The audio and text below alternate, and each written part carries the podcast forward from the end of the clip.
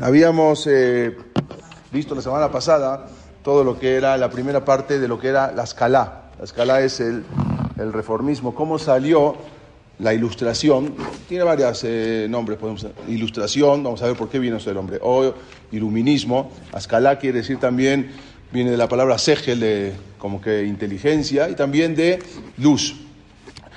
Vamos a ver que ellos quisieron ponerlo, traer al pueblo judío lo que era luz en Am Israel.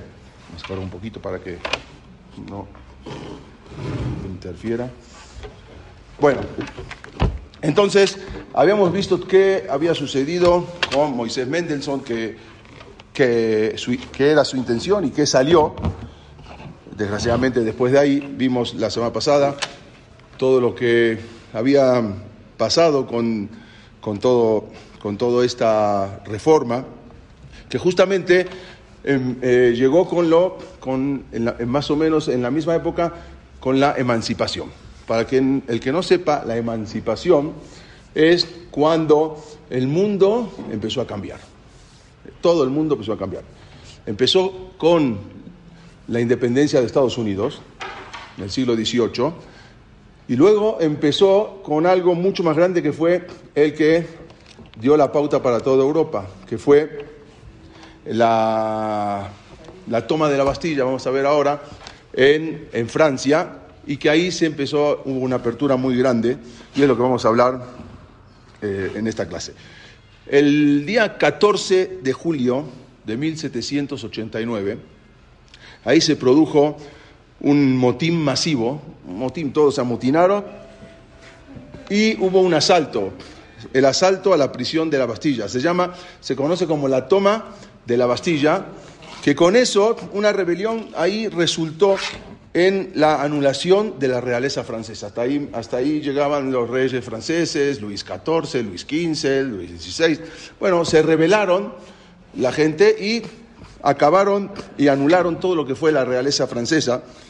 Y entonces se formó una asamblea, se llamó la Asamblea Constituyente, que en este estaba formado por unos líderes, se llamaban los líderes de la revolución, y trabajaron en una nueva constitución francesa. Había que ya cambiar todo, la nueva constitución ya va a ser, vamos a decir, como una democracia.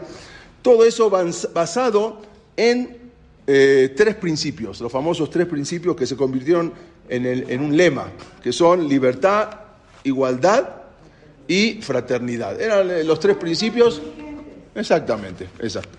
Entonces, en eso se basaron y eso fue la famosa toma de la Bastilla anularon todo lo que era la, la, supremacía de la Iglesia Católica. Hasta ese momento la Iglesia era la que mandaba.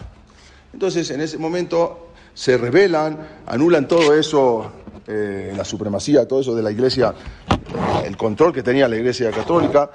Y también los derechos de todas las personas fueron consideradas iguales. Hasta este momento no eran todos iguales. Cada uno, el, plebeyo o el, el, del pueblo o los que eran los... Eh, cada aristócrata, aristocrática, aristocratas. Entonces todo eso se cambió y ahora todos empezaron a considerarse iguales. Increíblemente, algunos de los líderes esos franceses de la, de la asamblea sugirieron también que los judíos también deberían estar incluidos en esa liberación de derechos, en esa eh, darle los derechos para que estén todos, todos los derechos iguales. Así sugirieron, pero eso se llama emancipar. Emancipar, la palabra emancipar quiere decir independizar o liberar. Entonces, eh, ellos sugirieron la emancipación de los judíos. Esta propuesta... ¿Liberar de religión? No, no, liberar de toda la opresión de, del reinado, la liberar, que la gente sea libre, que ya todos sean, que ya no, no, hayan esclavos, que no hayan, que todos tengan los mismos derechos, que puedan votar. Antes no había todo eso. Esta propuesta generó un gran revuelo en Francia. ¿Por qué? ¿Cómo? ¿Emancipar a los judíos? Hasta ahora eh, vivíamos en la época medieval, en la época de los guetos, en la época en que los judíos siempre estaban encerrados. ¿Cómo de repente ahora vamos a liberarlos, que puedan votar, que puedan, que puedan eh, acceder a cualquier tipo de trabajo que no podían? Solamente podían eh, los judíos en toda la época medieval, prácticamente lo único que podían hacer es prestar con interés al gentil, porque, porque el gentil sacado de la Torah, el Goy, no podía prestar con interés. Así es una de las cosas que ellos tenían. Pero un judío le puede prestar a un, a un goy. De hecho, en la Torah lo que está prohibido es un yudí que le preste con interés a otro yudí, pero no está prohibido un yudí que le preste a un gentil. Eso es lo que vamos a ver ahora. Finalmente, el 28 de septiembre de 1791, la Asamblea Nacional aprobó por decreto que declaraba a los judíos eh, en Francia que tendrían los mismos derechos de los demás ciudadanos. Quiere decir, en Europa, vamos a ver que fue el primer país de Europa que le dio el derecho a los judíos. Más adelante, después, en 1804, Napoleón se declaró emperador de Francia. Él era un simple eh, general que fue accediendo en categorías hasta que llegaron y lo nombraron emperador de Francia.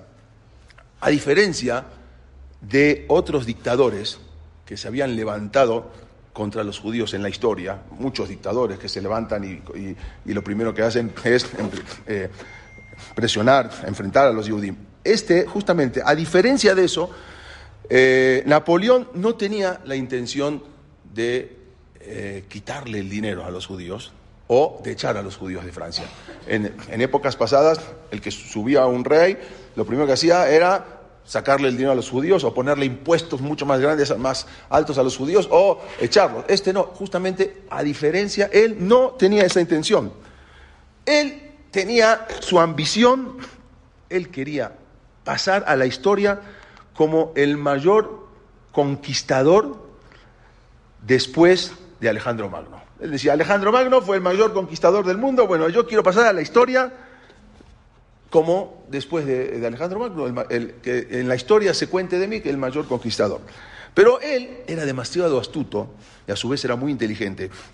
Y para llegar a eso, no iba a deshacerse de esa invaluable ayuda de los judíos. O sea, él sabía la historia. Y yo he hecho a los judíos, eh, económicamente esto se va a caer. Entonces él no pretendía justamente echar a los judíos. Por eso él no quiso deshacerse de los judíos. En cambio, tenía una idea diferente él pretendía asimilar a los judíos. Yo no quiero echar a los judíos, ni quiero ponerle impuestos, nada, pero lo que quiero yo es asimilarlos, que sean judíos franceses. Y ya que sean franceses, vamos a ver ahora cómo fue, cuál era el proceder de todo esto. De esa manera, si no los echaba a los judíos, y por otro lado los convertía, los asimilaba, resolvería el problema, ese gran problema de los judíos, que todos decían el problema de los judíos. Entonces, eh, y al mismo tiempo iba a tener una imagen de un gran libertador. O sea, él no echó al revés, aceptó a la gente. Va a ser una imagen de un benefactor de la sociedad y de una, de una, de una, de una nación este, liberal, una nación que ya se llamaba liberal. eso es la emancipación, la nación liberal francesa. Sin embargo, esa igualdad de derecho para los judíos exigía un precio muy alto. O sea, yo quiero darle la igualdad a los judíos, que no, acá no hay presión, los judíos pueden votar, los judíos todo, igual que todos, pero había un precio muy alto que él quería que le paguen.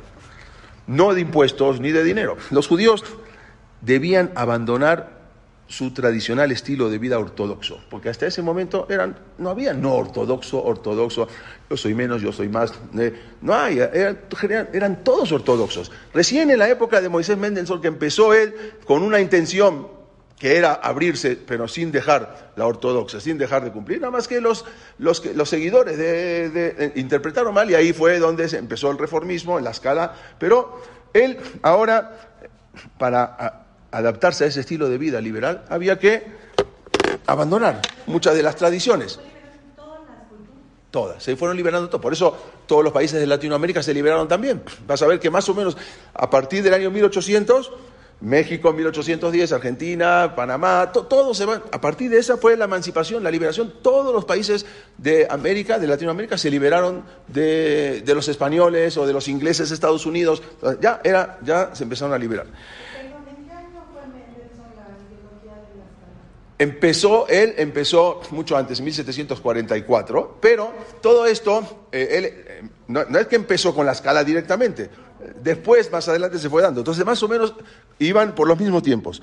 Así como lo habían expresado uno de los diputados franceses en la Asamblea Nacional, decía él, no puede existir una nación dentro de otra nación. No hay. No puede existir una nación judía dentro de la nación francesa. O eres o no eres. No hay. Así decía él. Todo para los judíos como personas, pero nada para ellos como pueblo. Ese era el lema que tenían. Como personas, todo. Lo que quieras, todos los derechos, te abrimos todas las puertas. Pero como pueblo no. De esa manera fue como comenzó esa caída tradicional de la vida judía de la Torah. se empezaron a abrir. Eso provocó que de poco a poco, prácticamente, eh, prácticamente casi todos los judíos franceses fueran abandonando la observancia de la Torah. De a poco iban a abandonar, porque le estaban dando, abriendo las puertas, como había pasado también en su momento en España. En muchas ciudades, como que tenían gueto, por ejemplo en Venecia, en Venecia, o por ejemplo en Roma, o en Frankfurt, todos los judíos hasta ese momento vivían en guetos. Todos los judíos generalmente vivían en guetos. Algunos eran guetos obligatorios, otros eran guetos que auto, ellos mismos y, no estaban cerradas las puertas. en cambio, hasta ese momento, por ejemplo en Venecia o en Roma, las puertas del gueto se abrían unas pocas horas durante el día y se cerraban herméticamente en la noche los sábados y los días festivos. Nadie, no había, eso no había contacto con Solamente el único contacto que había era cuando salía el sol en la mañana hasta que se ponía el sol, depende si es invierno, a las 4 de la tarde o si es más tarde, se, ponía el sol, la gente dejaba de trabajar, tenía que entrar al gueto y se cerraba con llave. Otros lugares todavía, en ese momento, estamos hablando 1700, para finales de 1700, todavía obligaban a los judíos a llevar esas insignias humillantes que tenían que portar los judíos, eh, eh, ya sea un, círculo, ya sea un Maguen David, o ya sea un gorro amarillo. En, muchas ciudades todavía los judíos estaban obligados a llevar eso, esas insignias de identificación. El primer país europeo que declaró oficialmente esa igualdad de derechos para todos sus habitantes, incluyendo también incluidos los judíos, fue Francia después de la Revolución Francesa. Eso es lo que decían, libertad, igualdad y fraternidad. Eso fue el primer país europeo, porque había sido Estados Unidos anteriormente, pero en Europa el primer país que liberó, que liberó a todos los... Obvio, en España seguía la Inquisición, en Portugal seguía la Inquisición. Estamos hablando, donde no había Inquisición, en Holanda sí estaban libres, pero no había esa totalmente igualdad de derechos. Prácticamente en, toda, en toda Europa las tropas de Napoleón iban derribando los muros y los guetos. O sea, donde llegaba Napoleón, tiraba los muros, rompían los muros, abrían las puertas. Ciudad a donde iba llegando, lo primero que hacía es ir, ir y tirar los muros, esos los guetos, abrir los guetos. Por ejemplo, en 1797, Napoleón Bonaparte entró a la ciudad de Ancona y vio a los judíos que estaban ahí usando gorros amarillos en punta y un Maguen David en sus ropas. Entonces dijo, inmediatamente ordenó que se quitaran esas ropas. Nadie puede usar esa, más esas ropas identificatorias. Ya, quítense los gorros. Estos, por ejemplo, que vemos acá también, tenían que usar eh, unos círculos amarillos. En cada ciudad donde era la obligación, cada uno tenía o un Maguen David, o una estrella, un círculo, un gorro. Ese mismo año, el ejército francés derribaron los, en el año 1797, si alguna vez fueron a Venecia, entonces ahí se van a dar cuenta que hay un gueto. Ese gueto de Venecia, en el año 1797, entra el ejército de Napoleón y derriba lo que es las puertas del gueto. Y todo esto que ven son pinturas del gueto, de los guetos de Roma, pinturas del gueto, eh, como vivían en, Venecia o en... en, Pero no tenías tu vivienda, su casa. Todo, todo, dentro del gueto, sí, exactamente, obvio. Muchas veces, por ejemplo, en Venecia o en algunos lugares, el gueto era el gueto y no había más. Entonces, las familias iban creciendo, iban creciendo, iban creciendo, iban creciendo. Y no había, me voy para acá o ya me voy de la Roma a Polanco y de Polanco a Tecamachalco y de Tecamachalco a Bosque. No, no, era, eh, y así 100 años podían crecer las familias, pero el gueto era el gueto. No, no había que crecer. Por ejemplo, en Venecia, en Venecia, eh, hay una cosa increíble, en, en, en, Venecia también en Roma. Como no podían crecer a lo ancho, crecían, ahorita, crecían a lo alto en el único lugar que se daba edificios en Venecia, de repente edificios de cuatro o cinco pisos, no había en, en, esos tiempos edificios. O en Roma había edificios de ocho pisos, hasta ahora existe uno solo, que era donde estaba el gueto, un edificio de ocho pisos. En el año 1790, edificios de ocho pisos no existía. Los judíos tenían que hacer eso porque no tenían manera de expandirse. Entonces la única manera era crecer para arriba. Y aparte que eran casi de, de 40, de 30 metros y todas familias vivían ahí, todos hacinados. Perdón, alguien 1798 eh, también liberan, llega Napoleón y libera el gueto de Roma, un año después del gueto de Venecia. También lo mismo el ejército en Alemania, en la ciudad de Bonn. Hubo un acto, un acto de hermandad e igualdad de derechos de los cristianos y los judíos, que marcharon juntos hacia los muros donde estaba el gueto y con herramientas derribaron el gueto, como, como fue cuando Alemania Federal, como estaban los comunistas que habían tirado la pared del gueto. Y bueno, acá marcharon juntos los judíos con los cristianos y derriban el gueto. En marzo de ese mismo año, de 1798, también en la ciudad de Colonia, eh, se establece una comunidad judía también en Alemania. También en, en, ese mismo año en Maguncia, lo que hoy es Mainz, son derribadas las puertas del gueto. Y así, donde llegaba el ejército, tiraban las puertas. Y hacían quitar a los judíos donde los obligaban a poner esas ropas especiales, los hacían vestir normal. Napoleón también, había, aparte de todo eso, había conquistado, aparte de Europa, inclusive también llegó a Egipto y llegó a Eres Israel. No era Israel, eh, llegó a donde era la Tierra Santa, vamos a decir. Entonces, ahí cuando llega Napoleón, todo esto lo que ven son el gueto, son pinturas reales de esa época, de cómo vivían en el gueto. Hoy sí ya vamos al gueto de Roma, este es el gueto de Roma, se ve diferente, pero eran de esos momentos. Él también hizo una campaña en Egipto y, y en Eres Israel también. Eh, Napoleón cruzó el Mediterráneo con una armada así de barcos eh, y sitió la ciudad de Aco, llegó al puerto de Aco, en un esfuerzo por obtener la ayuda de los judíos que vivían en Israel. Había judíos que vivían en ese momento en Israel. Entonces Napoleón les prometió a ellos, o sea, él quería a los judíos franceses que sean asimilados, no, va, no, no, le interesa que sean asimilados los judíos de Jerusalén o los que viven en otro país, que sigan siendo judíos, nada más que me apoyen. Nada más que en Francia, el que quiere vivir en Francia, que sea francés. Entonces, Napoleón les prometió a los judíos cuando llegó a Aco, porque en ese momento estaba la dominación de los, eh, de, del Imperio Otomano. Entonces, cuando llegan ahí, eh, acuérdense que más o menos para esta fecha ya vivían Yudín eh, que, se habían salido de España, ya vivían en Líbano, bueno, en, en Siria, ya había judíos en, había judíos en Turquía, ya los judíos que se habían salido de, España por la, por la expulsión ya estaban en todo el Imperio Otomano, en Egipto y todo. Entonces, cuando llega Israel ya había Estamos hablando del año, fines del año 1798, en la época del, del Aruch era el año eh, eh, 1550, 1540, quiere decir que ya había 200 años que ya vivían Yehudim eh, en Israel. Entonces, en un esfuerzo por obtener esa ayuda, Napoleón les prometió a los judíos que si lo ayudan en la guerra contra los turcos, que era el, eh, el Imperio Otomano, y lo ayudan a tomar posesión de Tierra Santa, les permitiría la reconstrucción del tercer Betamigdash. Dijo, yo les, me encargo de construir el tercer Betamigdash, el tercer templo de ustedes, si ustedes me ayudan en la guerra contra los otomanos. Los Yudim vivían en el Imperio Otomano. Napoleón quería que ahora se rebelen todos contra el Imperio Otomano. Si después pierde Napoleón, ¿qué van a hacer el Imperio Otomano? Los van a acabar. Estas son las palabras que dijo entonces Napoleón en francés, traducidas al español a los herederos, a herederos legales de la tierra de Israel.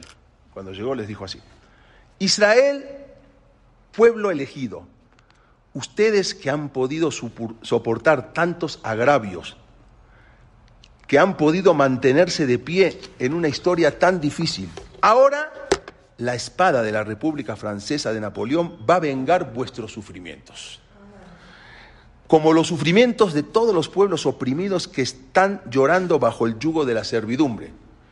Yo los voy a liberar. Y cuando, sigue, y cuando parecía que ustedes nunca más iban a poder conseguir sus derechos, ahora se van a escuchar las voces de todos los judíos que durante dos mil años clamaron bajo esta opresión. Solamente en estos momentos les ofrecemos a ustedes devolverle la tierra de vuestros padres. Esto era para convencer. A ustedes, que son los herederos genuinos de la tierra de Israel, he aquí que asumo la responsabilidad de decir que van a volver a ser señores en vuestra tierra frente a todos los pueblos del mundo.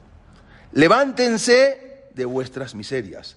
Ha llegado el momento, el momento que no se vuelve a repetir una vez más en casi dos mil años, él mismo está diciendo, Napoleón viene a la tierra de Israel para devolverles vuestra dignidad como nación y los derechos que fueron proclamados en la Revolución Francesa en el año 1779, firma el edicto la Suprema Comandancia de Jerusalén, 20 de abril de 1799. Imagínense que viene un emperador, y no era cualquier emperador, y te dice esto. Pues, ¿Qué haces? Le besan los pies, ¿no? Te está diciendo que te va a reconstruir Betamigdash y que te va y que esto te imagínense, de repente viene alguien. Al final Napoleón en verdad tuvo que renunciar a esos planes de Medio Oriente, los judíos no lo apoyaron. No, porque los judíos, hay un din, se llama Diná de Malhutá Diná, que los judíos tienen que, tienen que seguir la ley del país. Y si los judíos ahora se ponen del lado de Napoleón, contra, no es que los eh, otomanos lo estaban eh, presionando, ni, lo estaban, ni, ni- ni- tenían problemas con el imperio otomano, vivían bien. En Siria vivían bien, en Egipto vivían bien, no es que vivían mal. Y de repente viene ala y te dice- viene uno y te dice, tienes que rebelarte contra el imperio. A ver, ¿qué haces? No, ¿lo, haces? Y después si sale al revés, se acabó. Sí, no es que estaban oprimidos, como, como en España cuando, estaban, cuando llegaron los, en el año 711 que llegaron los, eh, los musulmanes, y ahí sí se pusieron del lado de los musulmanes, porque era imposible vivir en esa época, y ganó los musulmanes en todo el sur de España. Pero acá no, acá vivían bien, y ahora ¿cómo nos vamos a poner del lado de Napoleón? Sin embargo, nunca nadie les había hablado a los judíos de esa manera. ¿Cuándo? Nunca. ¿En qué época les hablaron a los judíos de esa manera? No sé, en la historia, yo creo que nunca. Después de tantas persecuciones, alguien ve por nosotros. Después de tantas persecuciones, alguien, alguien se pone, se, pone eh, eh, nuestros zapatos. Y ese alguien, ese alguien no era cualquiera. Era Napoleón Bonaparte, prácticamente el que estaba dominando el mundo. Pero el precio de esa ciudadanía costaría muy alto. Durante siglos, los Yudim en Europa se habían mantenido apartados, ¿no? ya sea en guetos o no en guetos, pero siempre tenían sus comunidades apartadas.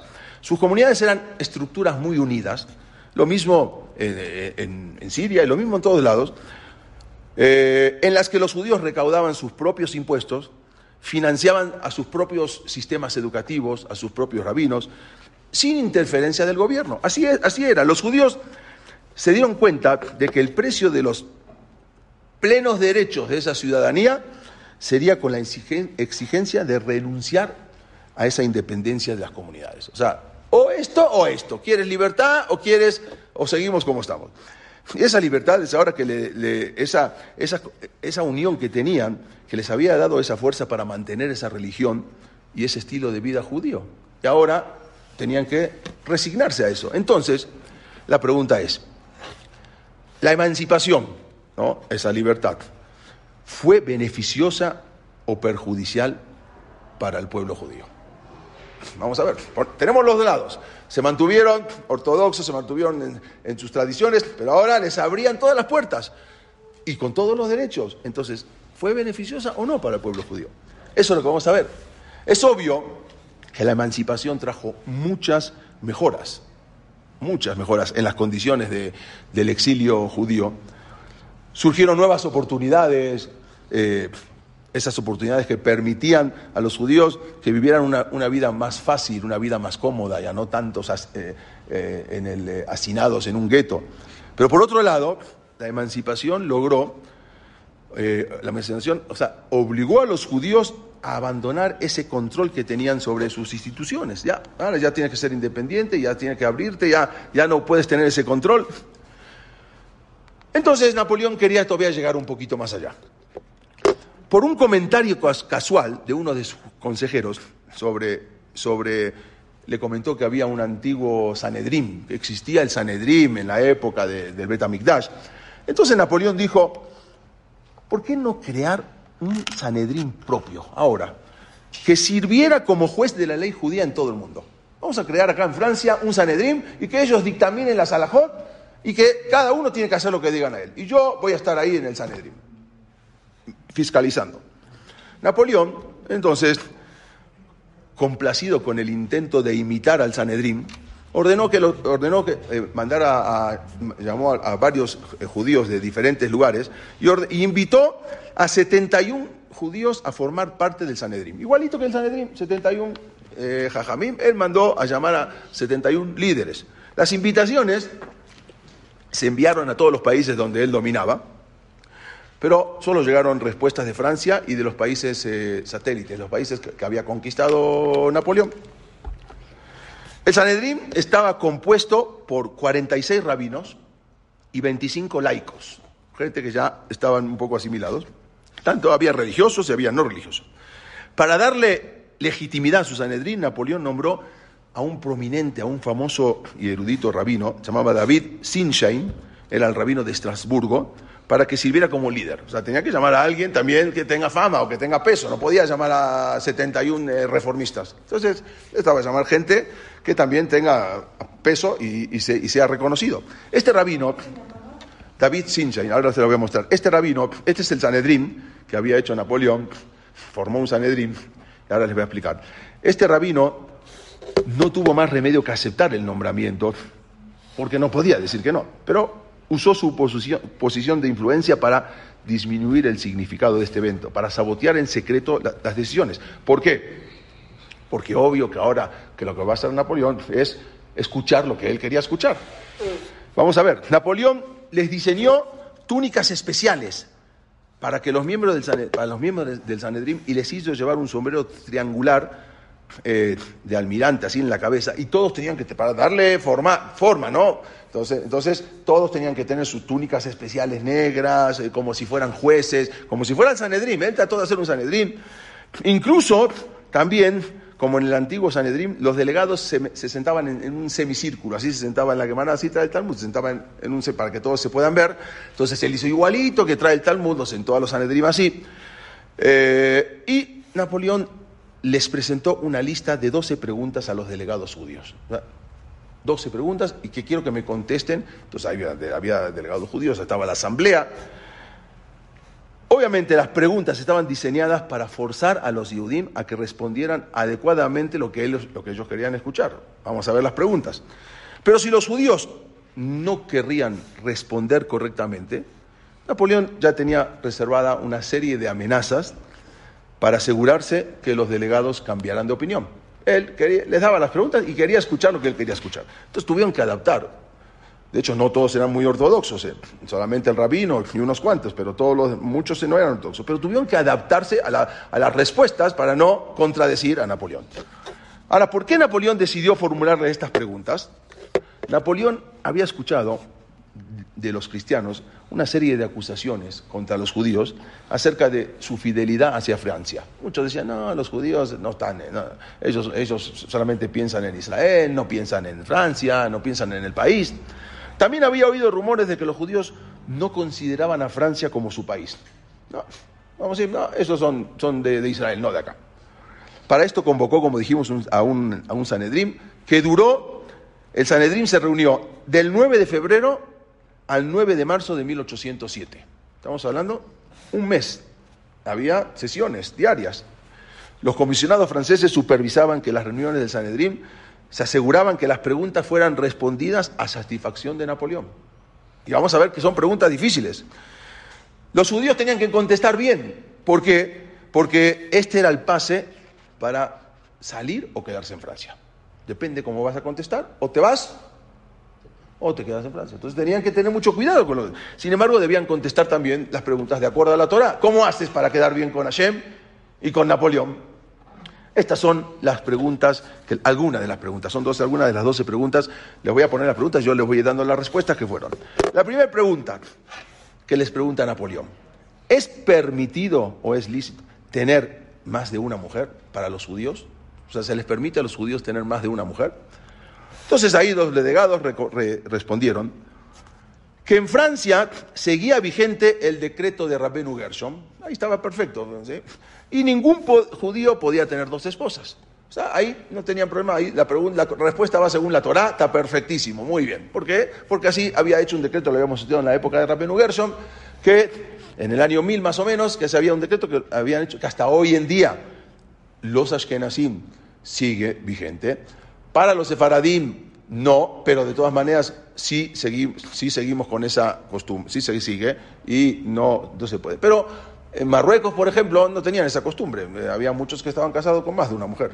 Eh, Jajamim, incluso Raúl Hasira, tenía cuatro esposas. Yo las conocí a, las cuatro una vez en la casa. Fui, así, fui en, vivía en, eh, cuando fuimos ahí en, en, Netibot. Estaban en la cocina. Bueno, pero tenían una, otra costumbre. Pero nosotros tenemos esa costumbre y los así también. Bueno, entonces ahí respondieron perfectamente, sí, según el jerem del Rabenu Gerson, el decreto, no podía tener. La segunda pregunta la religión judía permite el divorcio incluso en contradicción con la ley francesa. O sea, si, la ley francesa no te permite divorciar y, los judíos eh, eh, le pueden dar el divorcio a la mujer. Entonces, la asamblea eh, discutió sobre este delicado tema, los, los judíos, y finalmente decidieron responder para ver que muchas preguntas están como que en el medio. Sí. Dice que cualquier get o divorcio alágico dependería de la aprobación del gobierno francés. Nosotros podemos hacer el get, pero depende si el gobierno francés nos permite hacer el divorcio. O sea, tratar de más o menos mediar en donde se podían las preguntas. Otra pregunta era, ¿están permitidos los casamientos mixtos entre judíos y cristianos? ¿Y estos tienen validez según la Torá? ¿Qué le contestas a Napoleón? Está difícil. Ahora, sí, ahora sí está difícil, porque ¿qué le vas a decir? No obstante, esta, esta pregunta eh, tuvieron que responder de forma diplomática para no ofender al emperador francés. Y le dijeron así, respecto a la cuestión de los matrimonios mixtos, si bien esas uniones no están reconocidas por la Torah, sin embargo, sí es reconocida, ya que así lo es para la ley civil francesa entienda lo que se entienda. Decía, según la Torá está prohibido, pero está reconocida por la ley francesa. a ver qué le entiende, pues. Bueno, trataron de esquivarle más o menos para, no, para que no se ofenda. Entonces, la Torá no reconoce, pero sin embargo era reconocida por la ley francesa, y bueno, y si es reconocida por la ley civil francesa, nosotros somos franceses, y bueno, y ahí que se entienda lo que se entienda. No podían esquivar. Otra de las preguntas, ¿consideran los judíos a los franceses como sus amigos o como extraños? Obvio, esa pregunta es fácil. Y le contestaron, para los judíos los franceses son nuestros hermanos, como está escrito en la Torah, Ehobe Taker, tienes que amar al convertido, al extraño. Amarás a los extranjeros. Eso es una obligación de Dios. El amor al extranjero es un deber para nuestra religión. ¿Eso está perfecto? Pregunta fácil. Otra pregunta, ¿consideran los judíos nacidos en Francia al país como su patria? ¿Eh? ¿Tú te consideras mexicana? Sí. Bueno, está fácil. Sí. Hemos estado durante tantas generaciones viviendo en este país, nos debemos considerar, considerar, como ciudadanos de Francia y debemos defender nuestro país ya que hemos creado un sentimiento de amor por este país. Está perfecto, muy bonito, está perfecto. Otra de las preguntas, ¿Se sienten los judíos obligados a defender este país y a cumplir las leyes? Oh, eh, esta pregunta es, una antesala para la pregunta que viene. Los judíos se sienten judíos obligados a defender, o sea, si te llamo para defender y salir la guerra para Francia, ¿sales? Sí. Le, contestaron hasta la muerte. Y ahora viene la pregunta. Entonces, ¿lucharían los judíos con Francia contra sus enemigos, incluso si hubiera soldados judíos en el otro frente? O sea, ¿matarías a otro judío? De lo, si Francia tiene que pelear contra Inglaterra y te encuentras con otro judío. Una vez, en Argentina, cuando fue la guerra de las Malvinas, y yo conocí a la persona, cuando fue la guerra de las Malvinas, estaban los ingleses peleando contra los argentinos en las, Islas Falkland, se llaman, en, las Malvinas. Y en un momento, en un momento, eh, Argentina obvio que lo perdió, pero en un momento eh, habían, se habían derribado un, eh, un, helicóptero argentino y se, echaron por los paracaídas y quedaron. Entonces llegó el inglés y agarró a un soldado argentino y ya le estaba apuntando en la cabeza. Y en ese momento el soldado argentino dijo, Israel, Hashem no Hashem Y el inglés le dijo, ¿tú también eres judío? Escápate, escápate de acá, escápate, yo también soy judío. Y, y lo salvó. Esta persona lo contó en una clase. O sea, él mismo, por decir Shema Israel, el otro. Pero acá preguntó, si tú tendrías que pelear contra un ejército eh, eh, enemigo y hay judíos, ¿tú pelearías contra ellos? Impotentes ante esta pregunta, los representantes también tuvieron que aceptar esto. Sí, van a decir, no, no, no, contra otro no. Si están diciendo que son franceses y queremos a los franceses y vamos a pelear por Francia, por eso les hice esta pregunta antes, para ver qué decían. Otra de las preguntas es, ¿quién elige a sus rabinos? O sea, ¿ustedes son independientes o van a depender de Francia? Y Francia va a decir quién es el rabino y quién no. Entonces dijeron, eh, otra de las preguntas, eh, contestaron lo que contestaron, ¿de qué autoridad gozan los rabinos sobre la vida interna de los judíos? O sea, ¿él te puede imponer algo, los rabinos? ¿Te podían imponer? Hasta ese momento sí. Entonces, ¿te puede imponer algo? ¿Te puede decir esto es así o esto es así? ¿O tú te tienes que divorciar o no te tienes que divorciar? ¿Qué autoridad tienen los rabinos para juzgar o para decidir algo? Le contestaron, los rabinos no tienen función política entre los judíos y los tribunales rabínicos dependen del gobierno en el que estén ya que desde que inició la Revolución Francesa se cancelaron los batedinim, todos los, los, juzgados se cancelaron, porque ahora ya dependían de los juzgados eh, eh, gentiles. Por lo tanto, todos estos se cancelaron en Francia y en Italia se cancelaron los batedinim. Eso, Napoleón instó a los rabinos a renunciar a su estatus de autonomía en todos los asuntos y limitar sus decisiones en cuestión de alajá ya no podía. E-, esa era la que quería la intención, si eh, Napoleón, si, quitaba todos estos rabinos, ya no había, entonces ya la gente se va a empezar a dirigir a otros lados, se va a empezar a asimilar. Al destruir la Keilah, o la comunidad, los judíos serían más fáciles de asimilarse. No es que él le va a poner una pistola como en, España como en Portugal, o te conviertes o te mato. No, para nada. Él le va a abrir todos los derechos. Es optativo. Otra de las preguntas, ¿el judío solo puede prestar dinero con interés a un no judío? Es una pregunta muy difícil. Nada más ustedes le prestan, o sea, a los judíos no le pueden prestar con interés, pero a, los cristianos sí. Es también una pregunta muy capciosa. Era un tema que preocupaba mucho esto a Napoleón. ¿Hay alguna profesión deshonrosa, como el préstamo de dinero, el comercio, que los judíos estarían dispuestos a abandonar? Si dicen que sí, bueno, ahora van a tener que dejar. Y esa, bajo coacción, los delegados eh, declararon que los judíos no deberían de recibir intereses ni siquiera de los no judíos, a pesar de que la Torah permite que un judío preste dinero con intereses a un gentil. Dijeron, no, la verdad no se debería. Esta respuesta destruyó uno de los pocos medios de subsistencia que tenían en ese momento los judíos, el préstamo de dinero.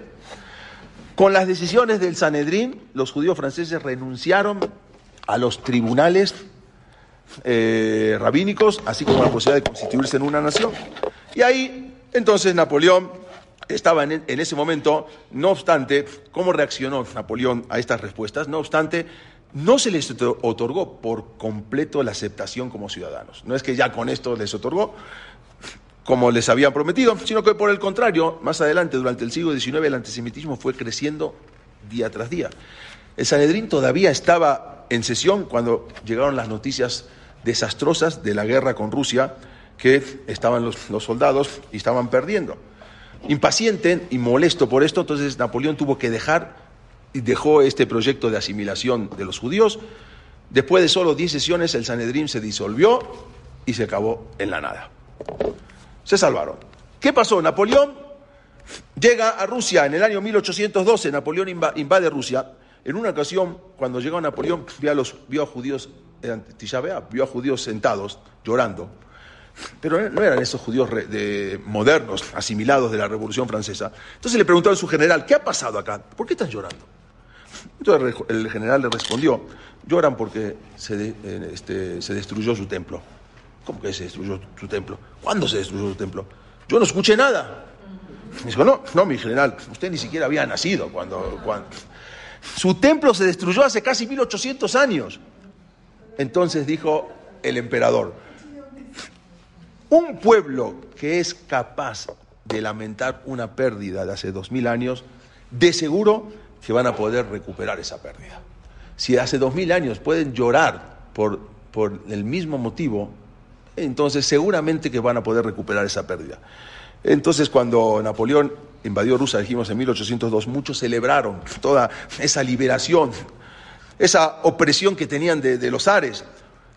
Sin embargo, sin embargo, son los grandes jajamín que con su sabiduría y con su habilidad pueden ver el resultado futuro, pueden aconsejar a la nación judía. Había un rabino muy importante que fue el fundador de Jabat, el rab Shnur Salman Deliadi, conocido como el Baal Atania, el primer rebe de Lubavitch, tuvo un, un punto de vista totalmente diferente que al final sería confirmado por la misma historia. él dijo así, a pesar de, de, eh, a pesar de que muchos se habían emocionado por esta proclama, Napoleón iba a atacar Rusia, y si también domina Rusia, también van a hacer lo mismo, van a liberar a todos los judíos.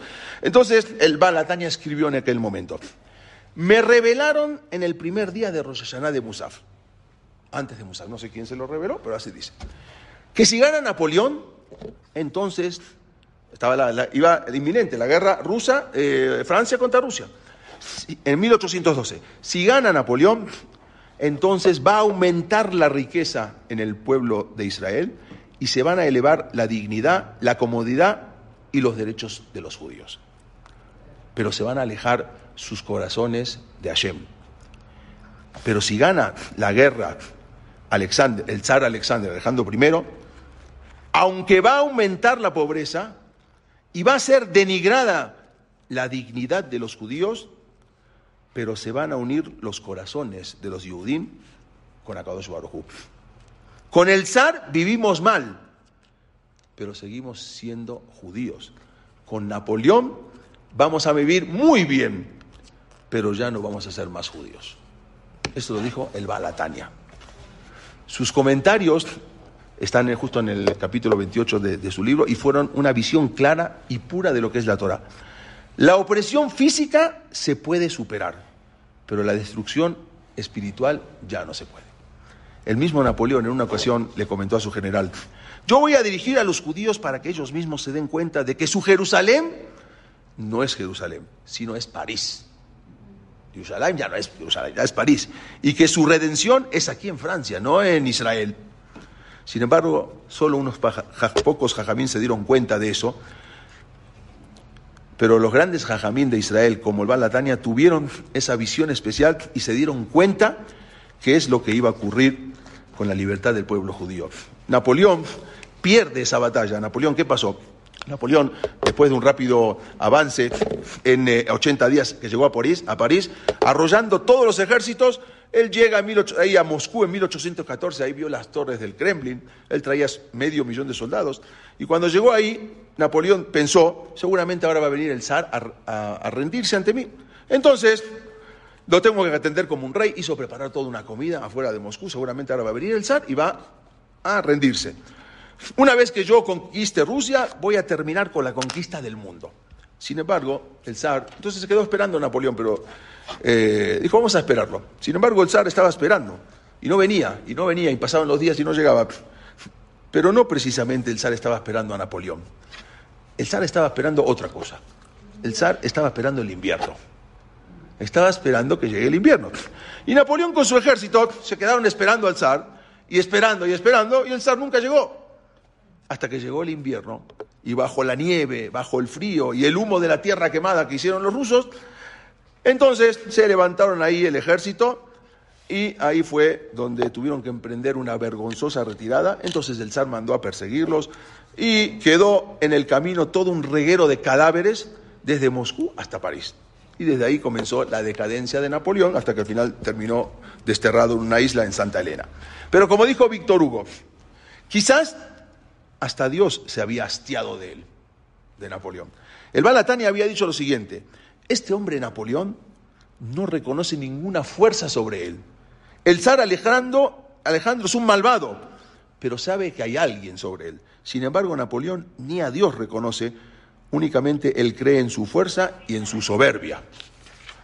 Pero desgraciadamente el daño de la escalá ya estaba hecho. La escalá se había influenciado con Napoleón. Desgraciadamente en Francia ya era muy difícil encontrar un Minyan Kasher. La Francia de los Rashi, la Francia de los Tosafot. De a poquito se fueron propagando esas ideas a todos lados. Solo un país tenía la fuerza de los ortodoxos que seguían cumpliendo las Torah Mitzvot. Ese país era Polonia. Todos los demás países se iban asimilando. En mil, entre 1810 y 1800, 1800 y 1810, el 10% de los judíos alemanes se convirtieron al cristianismo. Durante el siglo XIX, más de 250.000 judíos se bautizaron.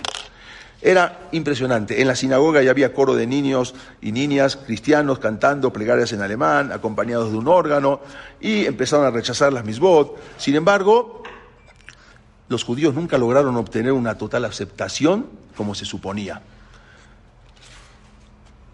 Y esto lo voy a hablar después más adelante. Nada más quiero eh, eh, contarles esta cosa que nada más dos minutos más. Y les voy a pasar un, les paso un primero, quería pasarle un video que dura tres, cinco minutos, o si no, pues. Nada más con esto termino. El movimiento, el movimiento, ah, con razón, porque van 45 minutos, yo no dije qué raro, ya pasó una hora. Bueno, pero ya vamos a terminar. El movimiento de la escala fue arrollador, fue algo tremendo. Porque no solamente los hijos de, y nietos de Mendelssohn se convirtieron, sino que también la escala llegó a los hijos de los grandes jajamín. También también se iban alejando. Había un señor llamado, este también después lo vamos a hablar la semana que viene, Karl Marx también, hay, Marx, vamos a ver toda una historia que hay de él. Pero bueno, eh, este doctor, era un doctor muy famoso, se llamaba doctor Yom Tov Lipman. Fue un prodigio matemático que se había también alejado de la Torah.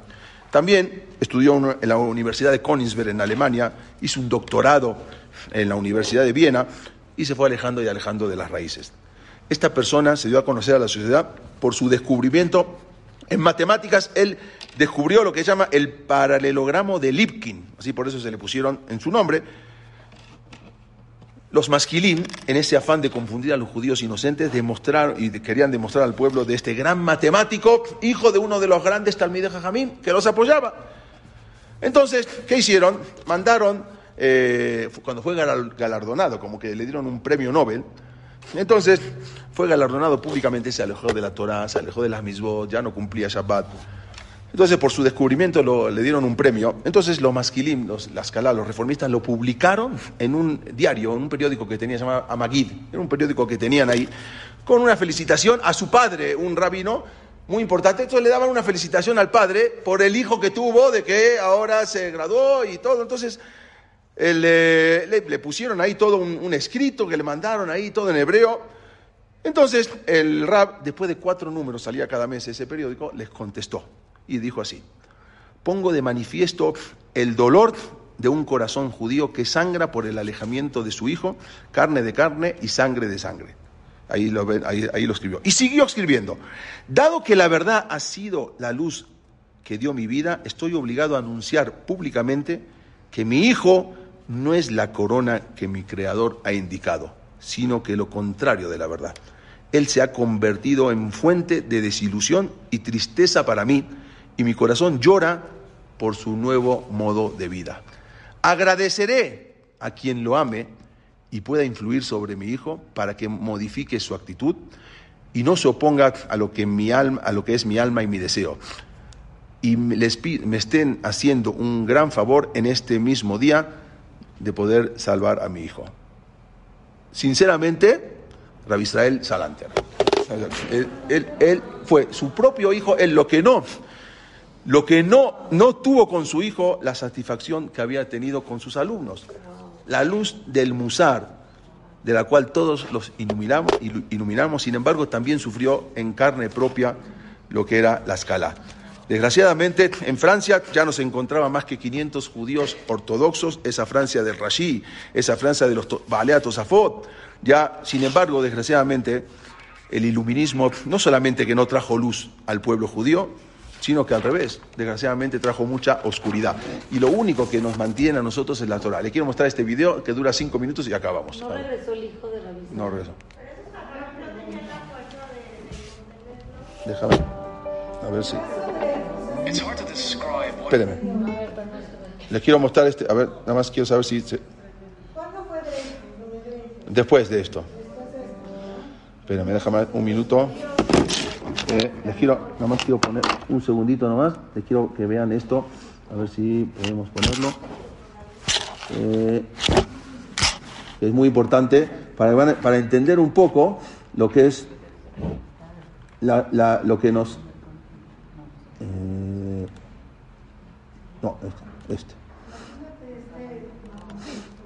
Ok, a ver. A ver si lo puedo poner acá. Ahora.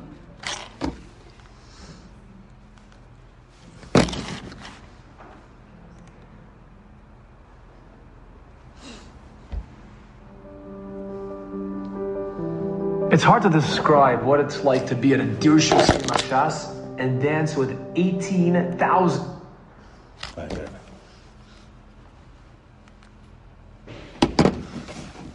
All right. It's hard to describe what it's like to be at a Dirshu Siyamashas and dance with 18,000 people who are celebrating learning, reviewing, and knowing Torah. As I was dancing at the Siyam Hashas, I noticed to my right it was an elderly man dancing with what seemed to be four generations of his family members sons, a grandson, a great grandson, and there was also a non Jew in the mix. I was so moved just by watching them dance together. And I was especially taken by this old man. He was radiating with happiness. I just wanted to talk to him and hear his story. So after they finished dancing, I approached them and asked them if we could talk a few minutes. And that's how I first met Mr. Applebaum. My life started as a kid running around in Bedford Stuyvesant. I was from and not from. I came from a from house. I always saw Shabbos in Yontif, although I didn't know what I was doing. I really had very little Jewish education. I come out and knew nothing. December the 7th, 1941, Japan pulled a raid on Pearl Harbor and Beresford Roosevelt declared war against Japan. They started to recruit soldiers, and I was one of them. He was trained as a communications officer and was sent to this American controlled Japanese island called Guadalcanal. And that's where it all happened. Around 6 p.m., it started to get dark. And as it got dark, Japanese bombers swooped down on our area, dropped their bombs, and left. I killed about six soldiers on our camp. Within a minute or two, I lost the power of my legs and my hands. My hands were like two pieces of meat. I looked at my hands, I had no feeling in my hands, and it's very scary. Very scary. He was choking from the dust and the debris surrounding him. And as he's trying to cough it all out, he turns upward and he talks to Hashem for the very first time from the deepest depths of his soul. I said, Hashem, give me back my hands. I can't feel my hands. Please, give me back my hands. Please. Eventually, when I end up being able to serve you, I will then be activating myself to serve you. A few seconds later, miraculously, Mr. Applebaum regained sensation in his hands and feet. When the war was finally over and he returned home, Mr. Applebaum did not forget his promise. When he walked into the Young Israel for the first time, he noticed on the bulletin there were Torah classes available. I started to take a course. I said, where did this all come from? This is something I never, I never saw before. I started to learn and learn and learn. I didn't stop learning. 75 years later, he is still learning nonstop. In fact, Mr. Applebaum lives in an assisted living home right now, and he told me that staff members sometimes come to his room and ask him, Mr. Applebaum, you know there's bingo downstairs in the activity room. Why don't you join everybody else and play? Mr. Applebaum proudly points to his forum and the bookshelf, and he says, This is my activity room. I'm constantly talking to God. I'm constantly learning to such a point that I, I'm like addicted. He told me that the first thing he does when he wakes up in the morning, as soon as he wakes up, he has this song that he sings, Moida Ani to Hashem, and his family, his children, his grandchildren, his great grandchildren, they all know this song. And he started singing it to me.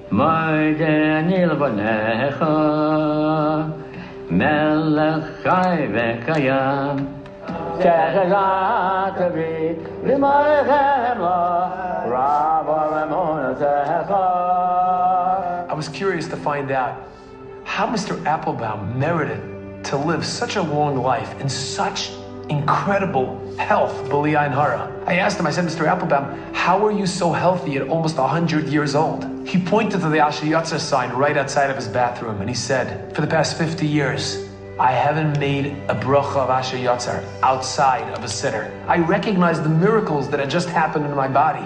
And he said to me, that is the greatest health insurance policy you can ever buy. You connect yourself with Hashem, and you have a passport to Eden. You have a passport to Olam Haba. I had one last question for Mr. Applebaum before I left. I turned to him and I asked him, Who was that man, that non Jewish Asian man who was dancing with you and your family at the Siyam? Mr. Applebaum smiled and he said, That was my aide. When Mashiach will come, the Goyish world finally realize what the emes is. They will also dance with me.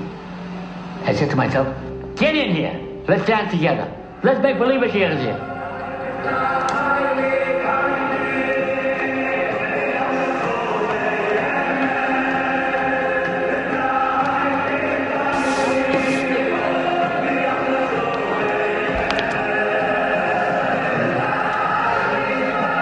Esa es la póliza de seguro para el pueblo judío. Cuando se quieren alejar de la Torá y asimilarse es donde vienen, desaparece. Cuando la póliza es la Torá, la póliza del pueblo judío es saber que tenemos esa Torá y esa Torá que tenemos que transmitir a nuestros hijos. Podemos estudiar, podemos trabajar, pero siempre aunados a la Torá. Esa es la póliza que nos garantiza la existencia de Am Israel.